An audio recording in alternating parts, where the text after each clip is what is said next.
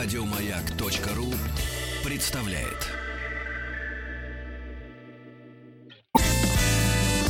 Физики и лирики.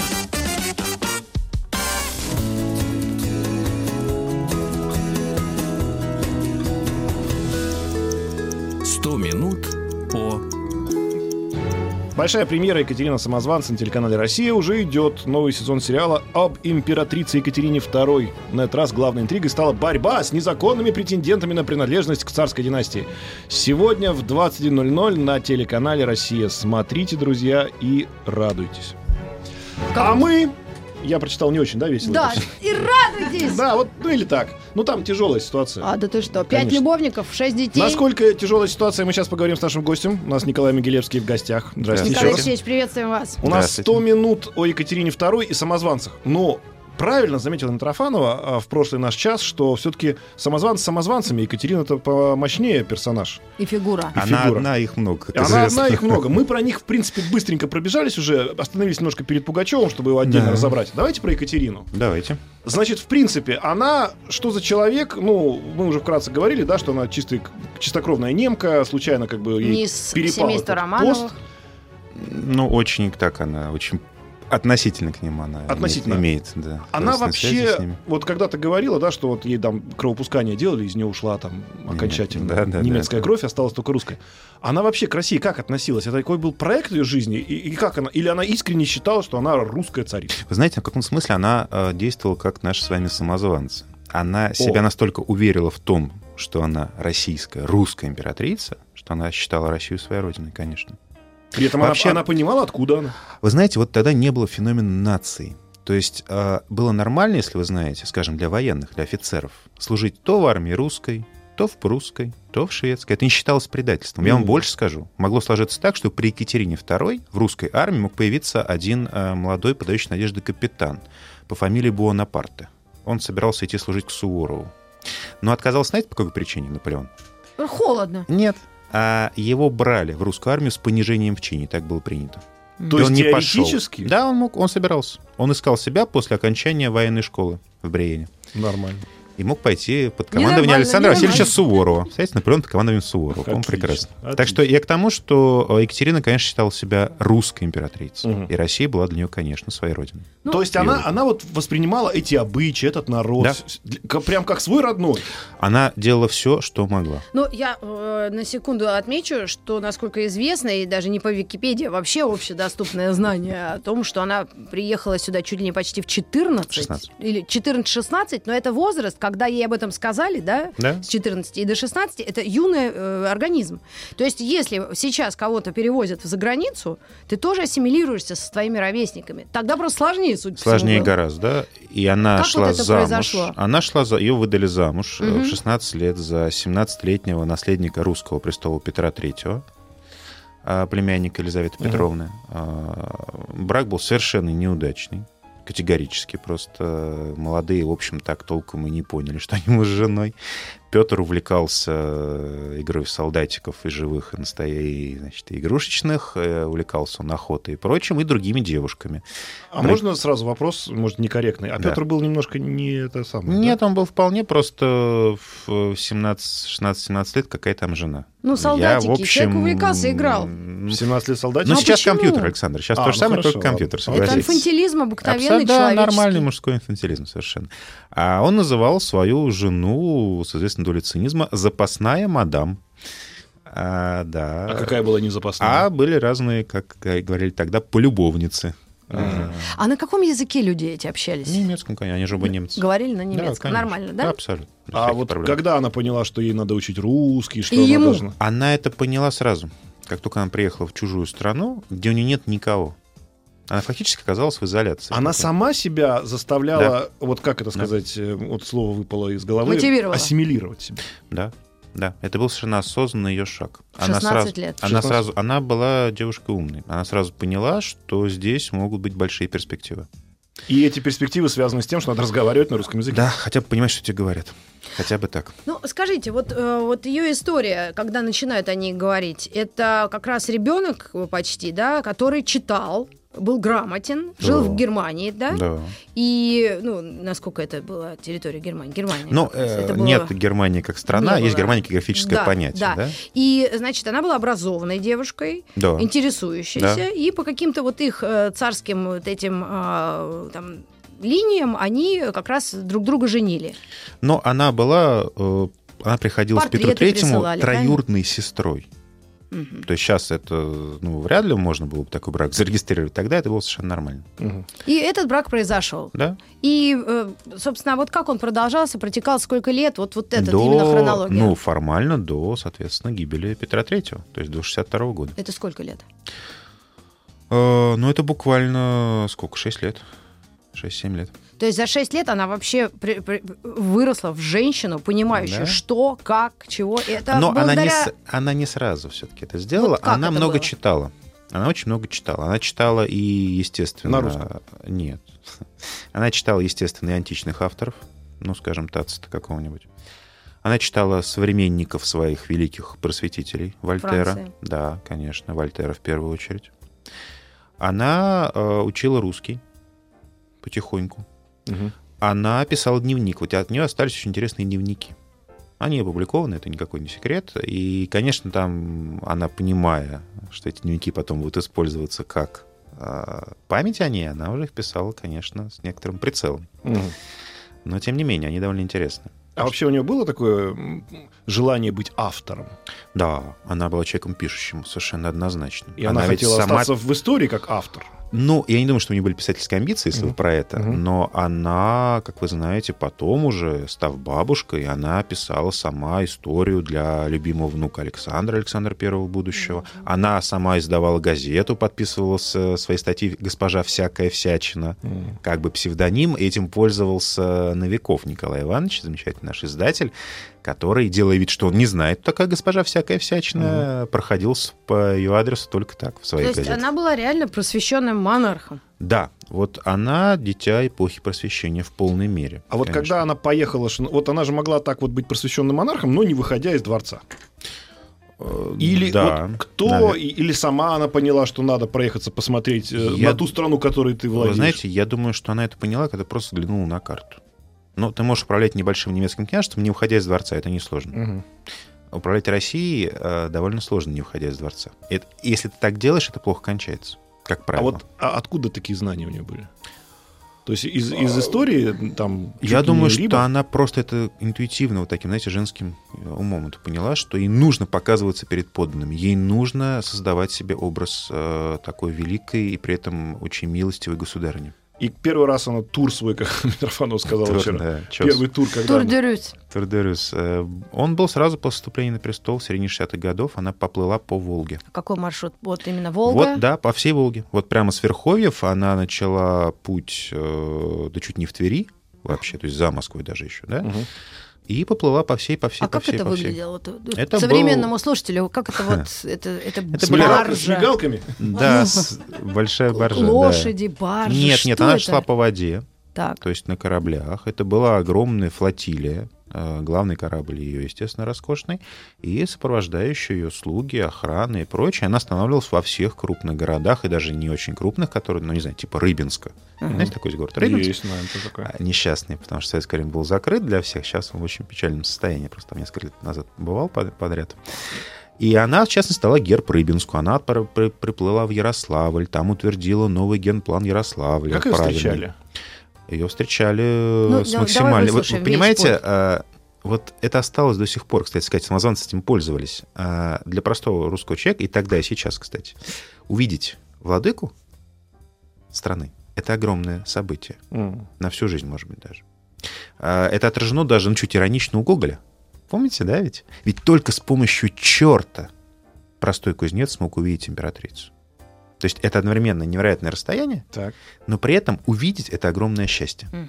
Поэтому, конечно, встречи государыни в разных волжских городах были максимально торжественные, А радостные. какой еще далее маршрут был после Ярославля? Дальше она пошла, ну, вниз, там, через Казань, соответственно, дошла просто до Астрахани. Вот всю Волгу прошла. А это она делала сама или с вельможами Нет, со свитой, единомышленниками? конечно, Петра свитой. Третьего там не было, естественно. Нет, он уже почил в Бозе. Да, То есть понятно. То есть она заинтересовалась, что за страна ей Да. Ну, у нее не было цели какой-то, да? То есть она просто так... Это экскурсия была, так Да. можно назвать? Да, То есть не можно, было там можно. цели, что у меня, грубо говоря, там, ну, условно, я так сейчас бред скажу, там, надо... Бизнес-план? Да, бизнес-план нет, какой-то. Нет, нет. Вы знаете, вообще после нее, вот интересный вопрос, надо уточнить самому мне. Ну, после нее это точно стало традицией, что всякий наследник престола, он был известен, как известно, да, естественно, заранее, обязательно объезжал страну, будучи наследником престола. Не обязательно ехать на Дальний Восток или в Сибирь, можно было поехать по европейской России. Но это была традиция. Мгм. Ты должен знать, чем ты управляешь и кем ты управляешь. А И пот- какие выводы она сделала Да. после путешествия?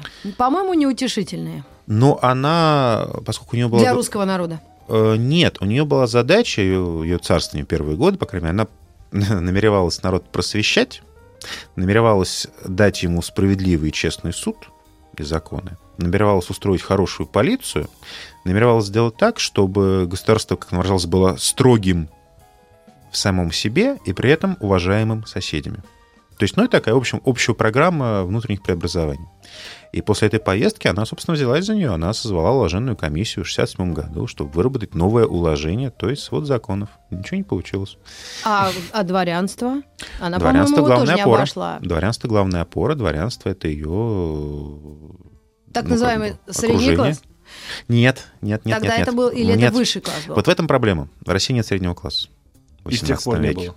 В 18 веке его нет. Ну, вернее, как? Купцы есть, но их там э, 0,5%, М. полпроцента. Дворянство это не, с- это не средний класс, это элита. Дворянство это высший класс. И Екатерина прекрасно понимала, что если э, она хочет долго править, Мгм. с дворянством нужно дружить. Ну и А вот она прокатилась по Волге, да, а потом же она еще ездила, скажем так, в регионы с другими национальностями, нет? Но она ездила, вот ее вторая знаменитая поездка будет сильно позже, уже во второй половине управления, она поедет э, осматривать Новороссию, присоединенную Потемкиным. Тоже знаменитая поездка по югам, на новые порты посмотреть, новые корабли. Потемкин все показывал, рассказывал, но это будет в 80-м уже, это будет сильно Вторая позже. поездка, она уже, ну, тоже такая экскурсионно-ознакомительная, или это уже был какая-то Еще и политическая, да, потому что она пригласила австрийского императора Франца посмотреть, А, вместе чтобы он, да, чтобы он впечатлился мощью соседки. А вот скажите, когда у нее начались мысли не только о благоустройстве самой страны как данности, да, но еще такие имперские э, Почти вылазки? сразу. Почти Она сразу решила потому что, увеличить- ну, она, знаете, это как с Александром Первым, вот они очень с бабушкой были похожи в этом смысле, когда Екатерина поняла, что, в общем, с внутренним преобразованием что-то не пошло дело, Мгм. она стала куда внимательнее смотреть на дела внешнеполитические. Так. И очень кстати, собственно, почему была официально распущена, не распущена, прекращена работа уложенной комиссии. Официальный Мгм. повод был очень простой. Началась война.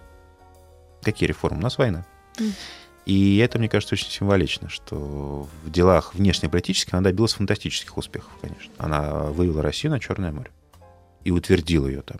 И Польшу присоединила. Но это успех, не успех, это другой вопрос. А как эти единомышленники и вот эти прекрасные полководцы от э, Суворова до Ушакова, да, как они вообще э, ну, появлялись на ее горизонте? Кто был инициатором? То есть она сама решала, вот сейчас мы идем Она- туда, или на нас нападали турки, мы отражали, и тогда мы присоединяли, когда их побеждали. Вы знаете, но это нужно чуть э, на секундочку вернуться назад. Давайте. После Петра, э, во время, вернее так, в царствовании Петра у России было три главных задачи внешнеполитических. Нужно было выйти к Балтике, нужно было э, как-то решить польский вопрос, ну, то есть либо польские границы сдвинуть еще дальше на запад, либо вообще Польшу присоединить. И нужно было выйти к Черному морю. Петр решил проблему номер один. Он вышел к Балтике. И там закрепился. Екатерина решила второй и третий вопрос. Она решила польский вопрос и черноморский. То есть она э, действовала вполне сознательно по этим двум направлениям. Польскому и черноморскому. Ну и на Балтике она не отдала ничего завоеванного Петром, хотя шведы там пытались у нее что-то отбить, но ничего не вышло. А как появлялись талантливые люди вокруг нее? У нее был удивительный дар. А, Дар, который, мне кажется, необходим любому большому начальнику. Она умела различать талантливых людей. Вот скажем, как Наполеон. Вот как его маршал появлялись. Он их различал среди обыкновенных там солдат, и даже не порой не солдат, а вообще простых людей, а, и умел их поставить на нужное место, как Екатерина умела ставить. Вот у нее был потрясающий, знаете, у нее был ее такой сподвижник, не военный, а был такой... э, Эротический? Нет, нет, нет. Такой Бецкой. Он был незаконный сын князя Турбецкого, поэтому у него первые три буковки фамилии откусили, получился Бецкой, Иван Иванович. вариант, кстати. Да, это было принято, кстати, тогда. Иван Иванович Бецкой ей помогал в делах э, образования, помогал выстраивать школьную систему в России. Она его как человека терпеть не могла, но очень уважала как профессионала Вот и это, держала при себе. это очень важно. Это очень э, важное качество для большого начальника. И, как раз. правило, большой начальник не может с этим справиться никогда. Екатерина Для могла. него важно, чтобы Да. он был преданный. Совершенно. всё нет, Бецкой нет, он был предан, но просто вот он пересел чисто физически, Мгм. вот, по-человечески. Но отдавала дань да, да, его профессиональным качествам. А какие были изменения, кстати, в образовательной А, системе? а вот мы, мы чуть-чуть общий, вот, вот прям Да. с этим вопросом вместе. Вот она же ставила памятник Петру Первому, да? Там, Пе- Пе- Екатерина II Петру Первому, как бы вроде Петро как... пер- Примо, Екатерина Секунда. Да. Гениальная совершенно надпись. То есть надпись такая, что есть Петр Первый, Да. а я, мол, вторая. А, и да. этих промежуточных никого не было. Да. Поэтому она знала же, что Петр, он был такой западно направленный правитель. Он- Он, Реформатор. привозил оттуда ученых, он Да. привозил оттуда преподавателей, он брил бороды. Кофе привез. Кофе Картоху. привез, картошку. Она, Ну, не она, картошка. она с точки зрения вот Петра, ну, с точки зрения вообще истории, она западный правитель или она все-таки славянофильский, не знаю, как Обрусела. правильно сказать. Вот это как раз и к Вы знаете, э, это вот вопрос показывает, что мы до сих пор живем в этой парадигме, которую нам задали в 30-е 40-е годы 19 века западники славянофилы Ну. и уваров. Дело все в том, что Екатерина так вопрос вообще не ставила. А для Екатерины, и это было написано, вот когда собирали ложенную комиссию для разработки нового закона, она написала для этой комиссии такую инструкцию. Мгм. Называется она «Наказ». В этом наказе сказано русскими буквами «Россия — это европейская держава». Точка. То есть все-таки западник. Не было мысли, что может быть западники или славянофилы. Россия — это Европа. Все. Россия, Европа. Написала Всё. Екатерина II. Все. Это не Это вот до обсуждалось сих пор все обсуждают там что-то. Это не для декабристов, для Александра Первого. Это не было вопросом. Россия — это Европа. Первым усомнился в этом граф Сергей Семенович Уваров при Николае Первом, который сказал, Россия — это не Европа, потому что, и это слава Народность? богу. Да. Православие. А для Екатерины тогда даже вопрос не третье что? стоял. То есть можно сказать, что она, она действительно, вот когда она вторая первому поставила, собственно, памятник, она и продолжала вот этот европейский путь ес- да, России, скажем. что так. Россия равный участник европейских дел, как Испания, как Франция, не знаю, как Великобритания, как итальянские королевства, да, или так, и так далее. Это не обсуждалось даже. Мысли не было такой. А школьным образованием она как раз старалась сделать, как во всей остальной Европе. Она, собственно, создала школьную систему в России. Классную урочную систему, единый формат, э, как бы единые учебники, по которым учатся. А сословия как допускались к С образованию? трудом. Э, Начальное образование давалось э, всем, кто хочет, кроме, угадайте, кого правильно, крепостных, Мгм. ибо зачем. Но народ шел в школу очень неохотно, ну, потому что страшно, непонятно и зачем. Дворяне считали, что не хочу учиться, хочу жениться. Естественно. Привет, Фанвизин. А, Купцы э, считали, что нет, уметь считать, и особенно считать, в первую очередь, ну, читать, писать неплохо, но мы сами научим, мы вам не доверяем. М. А остальных городского населения при Екатерине II в России, знаете, сколько процентов? Как вы думаете, сколько? Я думаю, что процента 4-5. Браво, Александр. 4 процента. То есть ну, вообще аграрная страна. Полностью. Полностью. И поэтому основные вопросы это крепостное право Да. И его отмена либо Или не продление, отмена, совершенно э, верно. усиление. Совершенно А верно. вот разве здесь она не могла почувствовать себя западником, сказать, все, отменяем быстро? Очень хотел, но не смогла. А какие причины? Там прям вот такие. Она испугалась. Чего? Она испугалась. Самозванцев в том числе? Нет, дворянство. Она дала ведь э, знаменитую жалованную грамоту дворянства, помните, да, по которым дворяне могут не служить, подтвердил фактически действия Петра привилегии, Третьего. Да, да. привилегии. Могут не служить. И гениальная фраза Ключевского. Эта грамота, жалованная грамота, а, подразумевала, что нужно что-то делать для крестьян. И Екатерина написала проект жалованной грамоты крестьянам. Но как умная, Маргарита, оцените, как женщина женщину, и осторожная женщина, знаете, что она сделала? Она дала, случайно сделала утечку. Дала почитать проект нескольким придворным. Мужикам причем. Да. Нет, это не важно, кому было. А, да? Ну, баб там не было. Ну, И увидела их реакцию. Поняла, что лучше это не публиковать. а какая реакция? Резко отрицательно. Ну, подразумевала, что крестьян будут постепенно готовить к освобождению. А, она испугалась заговора, что ли? Она испугалась, что ее просто так же, как она Петра.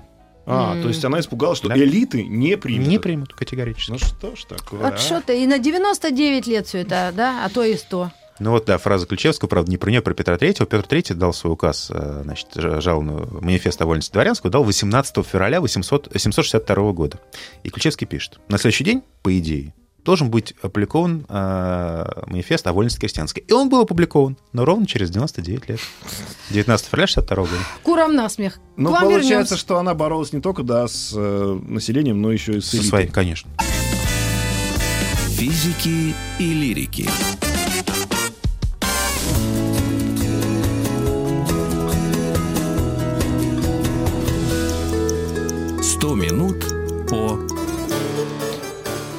Мы говорим об Екатерине и о самозванцах. Ну, больше на сегодня о- Катерине получится у нас. Николай Могилевский у нас в гостях, историк, кандидат исторических наук, доцент МГИМО. Еще раз здрасте. Здрасте. Ну, я хочу спросить, вот эта западная ориентировка Екатерины, все-таки она была человеком западным, да? Ну, она считала, что Европа — это Россия, Россия — это Европа. Ну, скорее, да, Россия это Европа. Да, Европа э, Россия — это Европа, да. 1732 год, открытие Аляски. Если бы вот тогда можно было немножко повернуться на восток и там, не знаю, заселить туда какое-нибудь количество дворян тех же. Ну, в общем, как-то понять, что эта территория нам нужна. Может быть, сейчас по-другому бы история пошла. Она не интересовалась этим. Нет, я думаю, что вообще проблема отсутствия свободных территорий перед Екатериной никогда не стояла. Наоборот, их было слишком много, и она присоединяла все новые и новые, как вы помните. Мгм. Аляску ведь кто открывал? Открывали-то казаки, М. которые шли туда за лучшим тогдашним мехом. Помните строчки? Все, конечно, помнят строчки. Евгений Онегин, глава первая. «Морозной пылью серебрится его бобровый воротник». Вас не удивлял, что Онегин носит бобра? Ну, это, видимо, название, да? Правильно. Это не, боб- это не бобер наш обычный, это морской М. бобер, он же калан. М. Это вот эти самые каланы и служили главной приманкой для казаков на Аляске. Сейчас их отстрел запрещен, разрешен только для эскимосов э, в определенную часть года. Все. М. Это помнишь, они ракушки лапками а, так, Они совершенно разбивают очаровательные, да, обычно показывают студентам. камушком. Ну, Проходит а- по аудитории такой, ах, женское, Ну, такие, а, они на милые. похоже, да, внешне. Гораздо более милые. Гораздо более Гораздо милые. более мило, чем Я помню, Дроздов Николай меня И- знакомил То с есть это получается, смотрите, Аляска это бизнес, да, это же каланы. Ну, на тот момент это был такой Ну, Вот, вот, вот и создали русскую американскую компанию. Да, русско-американская компания. Но Екатерине это вот... Нет, э, она вообще в сторону за, за Урал она не смотрела, потому что Вот. у нее было слишком много дел В э, с, э, с Черным морем, с большой евро- игрой европейской, дипломатической. А, Не до этого было, с Польшей. И вот самое главное, почему не до, не до этого, вот самое интересное, пикантная ее жизнь с ее дядьками вот этими. Вот как она вообще разграничивала это свои эротические Очень четко. приключения, Ну, работу хорошо, и... давайте. Давайте ож- Ну, это а- очень ожаренным. интересно. Женской Я аудитории. думаю, что в Женская сериале аудитория, будет да. этому тоже Я тоже посвящено. думаю, что в сериале, да, это не Да уже четвертый сезон. Сейчас э, только одних э, этих э, обсуждают, как оппортунистов. Оппортунистов, да. Сепаратюк. Ага. Так что вот... Ну, их э, было вот- 24 по последним подсчетам. Слушайте, ну это даже 9 дней, фу, 7 дней журнал Одного не года, знает. да. Так, а как так? А, Она, в общем-то, поскольку она, как мы с вами говорили, с Петром Третьим не сошлась сразу, то, в общем, этот путь любовников был для нее открыт моментально. Вообще она моногамная, да, такая? Нет, она оказалась, э, как говорили тогда, сладострастной, то есть Так. любительницей таких удовольствий. И действительно, никакой, пожалуй, в в последующем русский император так себя уж откровенно не вел. У, всех, у многих были любовники, у Александра II была знаменитая его возлюбленная, с которой он жил фактически открыто. У Александра Первого тоже там было, но вот Адъютант настолько... сплошной. Нет, ну были у нас и образцовые семьянины. Александр Третий образцовый был, Николай II был образцовый семьянин Да, абсолютно. Николай. Только детей. А, да, я очень любил свою жену. Но были, да. А Екатерина просто вот в открытую жила, и, в общем, особо этого не скрывала, и никто этого не скрывал. А причина какая? Ну, помимо просто Но она же э, вступила на трон как императрица, то есть без мужа. Вот мы сейчас, да, говорим королева Англии, но все-таки у ее величества есть супруг. Мгм. Он просто редко появляется, ему сейчас 98 лет. Да, Георг. А, Георг совершенно верно. Но А он почему редко- она не могла? То есть это вот с точки зрения именно а, ну, иерархии, да, если бы она женилась, э, вышла замуж за кого-то официально, он бы не стал царем? нужен тогда подходящий кандидат. Иначе брак будет, как говорит, да, марганатический, то есть неравный. Мгм.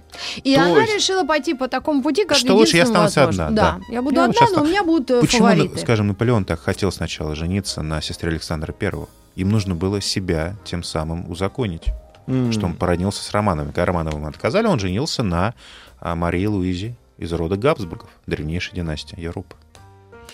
И То кто есть- был первый или хотя бы самый яркий? Как вот среди Ну, самые яркие наших... все знают по школе. Самый яркий это, конечно, Орлов. Ну, нам в школе мало об этом рассказывали. Нет, эти Нам- имена нам- знакомы. Эти да? имена Да, да, знакомы по знакомы. школе, в смысле, я имею в виду. Это Григорий Да. Орлов, конечно. Да. Это Потёмкин? Потемкин, конечно, с которым вообще молва поженила их. Не Там очень темная история, потому что они реально были женаты, ну, та- та- тайный брак такой, непонятно до сих пор. Но это же было нельзя. В Лас-Вегасе. Это- да, это- да, что-то в этом ну, где-нибудь в Вологде. Какая разница? А, Это было запрещено, конечно. Ну, опять же, формально, но понятно, что императрица может Она не хотела, а к ней кто-то сватался из царей? Нет, вот, кстати, нет. Вообще Нет. никто? Нет. Ну, она А все были, сильно, и не все, до б- того все было. были. Да, она была вообще не очень высокого роста, шатенка. Несколько, что... Вот Елизавета была хорошенькая очень, все это признавали. Дочь Её- Петра. Да, Елизавета Петровна. Екатерина хорошенькая, в общем, я редко про нее такое читал, что она Мгм. была хорошенькая. Ну, видимо, она была такой обыкновенной женщиной, некрасивой, не, не, не- не уродливой, да, просто Как нормальная в фильме «Анна на шее», помните? И Да-да-да. она, значит, и пошла по вот такому пути. И, значит, Потемкин и кого-то мы еще... да, может быть, Орлов, ко- ну, Орлов, 24 Потемкин. Ну, этих- после- все знают еще последнего, Платон Зубов. Ага. братья Зубов, который начинал карьеру как э, поручик, а став любовником, тут же получил внимание Александр. Представьте себе, как у человека, да, все-таки. Генералиссимус. Сразу генерал получил. Мгм. Из поручика генерала. Хоп. Мгновением Ну, палочки и все это волшебной. было, насколько это было, ну, как-то Ну, нормально, Это естественно. должно раздражение вызывать, на самом Да. деле. Вызывало. Это вызывало, причем раздражение не только э, у придворных. Там э, Пушкин же, да, писал про век какого-то, как, какой же он, как же он разврат это назвал? Э, какого-то раз, очень, он очень смешно об этом сказал, Александр Сергеевич наш, что разврат был, в общем, такой, он был как бы практически узаконен. М, Это вызывало раздражение у ее некоторых э, коллег европейских. м. Скажем, категорически не принимала такое поведение Мария Терезия, австрийская императрица. Она осуждала Екатерину просто открыто. А не принимала... Откуда все узнали, если не А она было? не Никто не скрывала скрывал этого совсем. А это что? А, стукачи и не гонцы? Ну, во-первых, э, работа Послы? всякого посла Мгм. докладывать к себе в столицу, что происходит в столице, той, в которой да. он находится. А Ле бардак. Да, да нет. Ну, то есть, да, собственно, бардак, а слово Не, бордель, как известно. это, правда, да. это правда, что она настолько этого не стеснялась, что у нее даже были какие-то способы отбирать этих ребят. э, Это есть такая, да. Легенда. да, легенда, Ребята, что, дескать, фрейлины э, пробовали, э, значит, насколько хорош кандидат. Во всех Сами, смыслах да, этого во всех слова. Мне слова. больше всего, знаете, что Но это, понравился? это неправда. Мне понравился способ Одна отвлечь внимание еще живого Петра Третьего от родов каких-то. Вот это что-то странное. Она, да, она забеременела дочкой от Станислава Понятовского, Это польского четвертый короля. пока. Петр вы отозвался в том духе, что, дескать, я не понимаю, как Екатерина снова беременна, я вообще не уверен, что это мой ребенок, я поэтому не уверен, что я должен его растить, сказал Так, Петр молодец, мужик. Всего так, А, и ну, в она, общем, значит, сказала... не дам алиментов. Ну, Его, его отвезли на пожар. Вот Да, это да, вообще да, куром да, насмех, да, а? да, да. Ну, отличие ребенка, знаете, сами это главное дело этой Ну, жизни. Представляешь, мужу сказали, вот там пожар, горит дом Мгм. какого-то купца или там какого-то дворянина. Он поехал смотреть. Очень, знаете, кто ее не одобрял, между прочим? Павел, сын. Вот за все эти ее адюльтеры Павел ее... Ну, он сам был, правда, не очень чист на руку, у него тоже была любовница, как известно. Мгм. А, Под а, цвет перчаток, который он покрасил в свой Михайловский замок, как Мгм. настоящий рыцарь. А, Но Павел, тем не менее, этот разврат Екатерининский не одобрял. А вот мы говорим слово разврат, э, ну, допустим, допустим, разврат. да, это просто, допустим, у нее такой, да, способ правления. Она сильно влияла на них или они влияли на нее? Нет. Вы знаете, вот это удивительно, что она умела совершенно четко отделять, а, что есть дела личные, Так. И она обожала своих... Причем, знаете, например, австрийский император Франц II, тот самый, который ездил с Екатериной осматривать Новороссию, он очень удивлялся, почему он поет такие дифирамбы своим возлюбленным, которые, в общем-то, ну, ничего собой не представляли. Мгм. Она, как влюбленная женщина, считала, что они просто светоч мира. Но а, попытки вылезать их в дела государственные, если они, конечно, не выказывали к этому способности, как, скажем, Потемкин тот же, или Орлов, М. она жестко сразу пресекала. То есть лич- табачок э, да, вместе, да, дружба вместе, табачок урось. Вот это именно про И, соответственно, он- она это делала совершенно ну, инстинктивно, или, или вот тут опять эти самые э, самозванцы тоже Нет, повлияли? нет, нет, нет, нет. Самозванцы, и повторяю еще раз вчерашнюю свою мысль, что большая часть самозванцев не вызывала особой озабоченность. До, до Пугачева-то уж точно. Ну, там какой-то один сумасшедший ходит с пятью людьми говорит, что он Петр Третий. Мгм. Сейчас команду послать то роту, и все будет нормально. Нет, она это делала совершенно сознательно, потому что дела государственные, дела государственные. Как всякая немка, она была в этом смысле А строга. сколько в итоге у нее было детей и какие были законные? Вот кто остался к... У нее непонятно, сколько у нее детей неофициальных, то есть побочных. Э, разные цифры, там 3, 4, 5 называют. Э, Какие А законы? в своих Никаких? дневниках что-то она... Нет, очень, ну что это... Да? Секрет фирмы? Это как, э, это, как там, эта вещь посильнее Фауста Гёте была бы, говоря словами другого правителя. Нет, она об этом, конечно, никогда не писала прямо, но мы знаем, что, скажем, каким своим детям там у нее был сын такой, граф Бобринский, потому что его везли, когда он был э, маленький, его везли как раз из Питера подальше от глаз в бобровой шкуре, поэтому, э, ну, шубе, и поэтому дали такой ему титул. Она им дала усадьбу в Москве, например. То есть, ну, по-разному она всем давала, но старалась, конечно, их не афишировать. А у народа какое было отношение к этим ее Народ не знал. возлюбленным? Народ не знал. Ну, есть э, царский генерал Пуга, этот самый, Потемкин. М. Ну, на, нем же не написано, что он А. любовник Екатерины. То есть это была такая внутренняя история. Абсолютно. Но абсолютно. она их использовала, если видела таланты, Да, вот как конечно. раз на военных Да, да, да, как- конечно. э, Ну, по- Потем, ну. Потемкин И- Орлов, конечно, конечно, конечно. Она им доверяла те самые задачи, которые она считала наиболее важными. Скажем, Орлов давил знаменитый чумной бунт в Москве, который грозил вылиться просто очень серьезные беспорядки. А, а что это в Москве было? разыгралась чума, Мгм. и был совершенно Это какой год замечательный... примерно? Это 70, э, 70-е годы. 1770 Семь, да, какой-то. 72 Чума разыгралась в Москве. Страшная. И замечательный митрополит московский, вот забыл, как его сейчас звали, к сожалению, извините, он, понимая, что народ русский, московский, простой, и желая спастись от болезни, он идет молиться святыням. Это значит что? Что Еще скопление народа. И, естественно, тут же Мгм. эпидемия дорастает до невероятных совершенно показателей. И он приказал убрать святыни из общественных мест. М. Толпа, редчайший случай в истории России, толпа настолько озверела, что растерзала митрополита. Это вообще редкий случай, когда э, поднимает Видишь, руку на не то, что на священника, на митрополита подняли руку. А Главу он- а церкви. он-то был, по сути, А он- образованным А человеком. он понимал прекрасно, чем это видит. И Екатерина, узнав об этих беспорядках страшных, она отправила Орлова в Москву с войском. И он очень жестко и быстро из всех, э, ну, собственно, как э, дал пару залпов в картечь, все разбежались. А вот всегда. сейчас интересно, э, Москва-Питер в те годы это было вообще небо и земля? То есть Питер это просвещенная, красивейшая европейская. И да, и нет. Вы знаете, Москва, ну, как вы, наверное, помните по. «Горе от ума», Да. Москва — это столица отставных... Купечества, да, совершенно верно, и отставных сановников и вельмож. Она немножко более фрондерская, она может позволить себе говорить всякие разные вещи, не очень одобрительные касательно политики правительства. Она грязная, она ленивая, она веселая, она такая настоящая русская Москва. Питер город, конечно, европейский, он как э, чиновник при Николае Первом вицмундир, застегнутый на все пуговицы, он строг, деловит, холоден во всех смыслах слова. Там очень много большого начальства, и самого большого начальства там не забалуешь. Москва более вольготна, нежели Питер. И все это знали, все это понимали. Питер — голова, Петербург, Москва — сердце. И как Екатерина относилась к Москве? Москву она, ведь мы это видим до сих пор, она пыталась здесь обустроиться, как всякая женщина. Она сначала попыталась построить себе дворец Царицына. Мне он ей не понравился. Мгм. Потом в Коломенском он ей тоже не понравился. Она думала перестроить Кремль. Не вышло. Лужкова не было. Да, не было у нее хорошего мэра. Семенович. Совершенно верно. Ну тогда-то. И Москва, она в Москве была очень нечасто, но вот единственный дворец, в котором она проживала, это тот самый Петровский. Ну, который сейчас на стадионе «Динамо», да, Мгм. Петровский питьевой дворец, вот а там она Этот красно-белый. бывала. Да, там она бывала чаще, чем в остальных. Но Москва, нельзя сказать, что она любила Москву, нет. Вообще из императоров Романовых мало кто любил Москву после Петра. Петр сам терпеть ее не мог, ну, понятным причинам, а остальные как-то жили в Питере. В Москву, конечно, приезжали, но не очень часто. А вообще, ну, 4% это было городское население, а все остальное аграрное. Сельское, да. А она все равно об- обращала внимание на городское население. Ну, она обращала внимание, ну, в основном, на жителей города Петербурга, в первую очередь. Ну, Но я это есть не вот ее элита, вообще. да, ее, Да, элита это- и народ. Вот, Да, вот два, да, два да, две категории, да. которые... Крестьяне, дворяне. Она сути. знала, как а, обращаться с элитой, да, она вот тестировала там свои вот Да. попытки м, сделать ам, кре- крепос- крепостное право отменить. А с народом она как Вы знаете, вот тут очень сложный вопрос, потому что у нее здесь знаменитое письмо к... Вольтеру. Нет, хуже, к старику Дидро. Дени, который. И она ему пишет, Давайте про, про это письмо чуть-чуть попозже. Сейчас у нас будет маленькая реклама. Старик Дени. Дедро. Да. Дени Дедро. Дедру Дедру. Как склоняется правильно.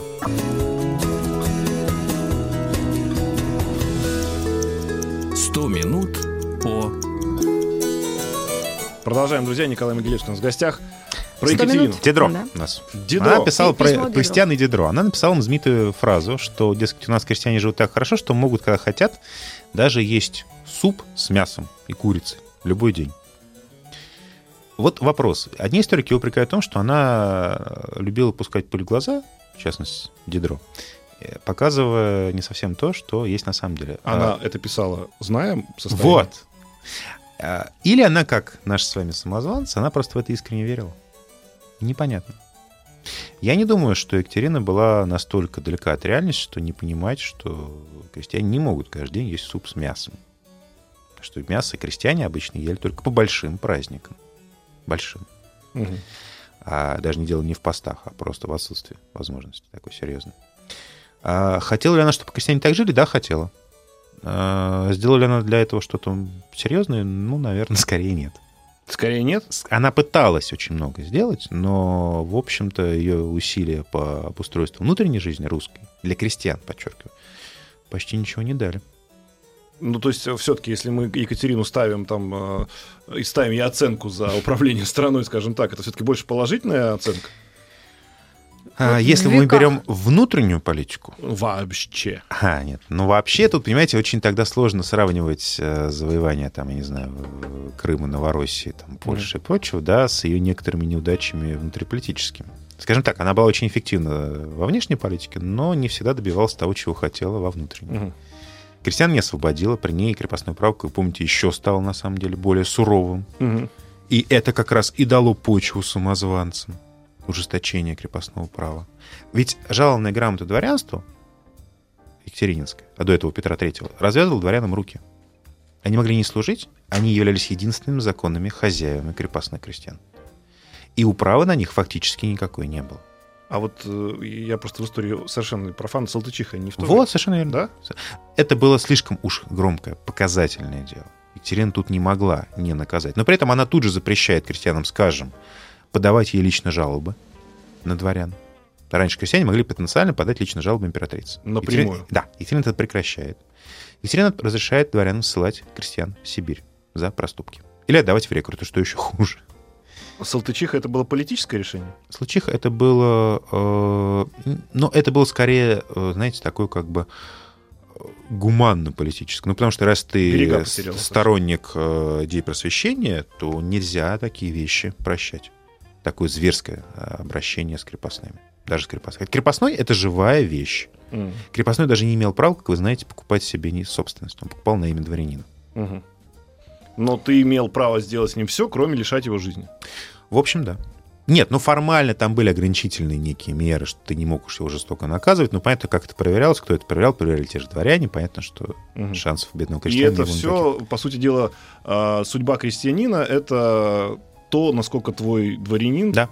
Который никаких. тобой Тебе повезло владеет, или не повезло? повезло, Да, не повезло. Ну, мог- Абсолютно. Мог тебе театры устраивать, Да. играть там в каких-то Ну, домашних да, постановках. это как, не знаю, Шереметьево, да, Да. в Пусково своем, да, да, да. да. А Ну, мог э, взять мотыгу в руки и пойти добывать, Терять не знаю, руду, например, да, как Ну, раз уж этот выпуск нашего цикла «100 минут О» мы посвятили полностью Екатерине, э, как она благоволила науке, искусству, ее отношения с Она этими дисциплинами? прекрасно понимала, что, во-первых, развитие науки и искусства — это всегда плюс на международной арене, это всегда реноме страны, имидж. А кроме того, она была заинтересована в развитии, конечно, собственной науки просто для нужд своей страны. Поэтому она... Ну, Академия наук была открыта уже до нее, как вы помните, еще при... Ну, формально при Елизавете. Екатерине Первой. Реально это сделал Мгм. Петр, но он умер, просто не успел открыть, но устав написал Петр, конечно. При Елизавете открывается университет. университет первый. И вот интересно, Екатерина не открыла ни одного университета. М. Почему? Я думаю, что она прекрасно понимала, что студенты — это люди малоуправляемые. Ух ты. Это потенциальное, особенно после французской революции, э, это стало очень опасно. Вот эту, да, образованную массу, которые люди, когда начнут задавать во всякие дурацкие вопросы. Она типа, не а почему у нас так? Потому, поэтому, на самом деле, она не совсем была такая идеологическая, да? Нет, Но- она была очень практичным человеком. Но при этом она, конечно, способствовала появлению в России иностранных ученых, приглашала их с большой охотой. Появлялись свои ученые. Появлялись при ней, слушайте, первые наши крупные, серьезные писатели и поэты. Денис Иванович Фанвизин. А главный ру- русский поэт конца XVIII века — это тот самый старик Державин, который заметил Мгм. Александр Сергеевич. Державин ведь очень крупный чиновник при этом. При Александре Первом вообще будет занимать пост а, генерал-прокурора Сената, есть главы Сената. А появляется свой театр. Ну, правда, при Елизавете, он расцветает. Появляется, мне кажется, это важно для вас, э, пресса. ну, то есть ваши СМИ появляются серьезные, и региональные появляется первая газета, и столичные расцветают. А вот СМИ она не считала опасностью. Нет, она, наоборот, она стремилась сеять просвещение, поэтому газеты для нее были важны как именно источник просвещения. Ну и, конечно, галерея. э, Галерея, она, она покупала живопись европейскую, да, при ней это было. Она пополняла коллекцию Эрмитажа, да, совершенно верно. Она э, покровительствовала собственным живописцам, Боровиковский, Левицкий, да, и так далее. Стали появляться, стала появляться вообще национальная живопись русская при ней. Медицина. А, да, она медицина. Но вообще стали, точные науки вообще стали развиваться, наконец, потихонечку. Ну, потому что университет стал давать первых выпускников, да, и Екатерина этому способствовала, и к- княгиня Дашкова знаменитая, да, президент Но Академии все-таки она в наук. просвещении видела опасность в виде студентов. Студентов, да, но развитие науки и покровительство искусства она видела своей Для обязанностью. элиты. Ну, поскольку простой народ не умеет читать, э, то пока, конечно, для элиты, но подразумевалось, что элита будет учить и народ М. чему-то хорошему. Ну что, друзья мои, Конечно, самозванцев в этот раз мы не вспомнили. Мы обещаем вам, что завтра, Завтра. мы коснемся наконец этого страшного Мне, человека. кстати, больше Суворов интересен. А можно я последний вопрос задам тогда? А, Николай, Так. самый большой, вот с точки зрения вас, как Мгм. историка, для Екатерины, самая большая победа и самый большой провал? Хм. Самый большой провал, э, что она в итоге э, не смогла преодолеть э, русскую реальность и себя в этой реальности. Что она недооценила, кажется, степень э, консерватизма и инертности. Так. А самая большая победа — это не присоединение, заметьте, даже Крыма или Мгм. чего-то еще по мне. А мне кажется, что самая большая победа ее в том, что, как выразился э, Герцен, при ней выросло первое непоротое поколение. О. И она, и Русская она, интеллигенция. она его, собственно, она создала это. Она сделала так, что это поколение смогло вырасти и смогло э, стать затем э, тем, кем оно стало, то есть героем 12 года и Мгм. декабристом. Декабристы. Спасибо огромное. Спасибо. Николай Могилевский был у нас в гостях, историк. э, 100 минут о, О- Екатерине II и самозванцах. До новых встреч. Спасибо. Еще больше подкастов на радиомаяк.ру.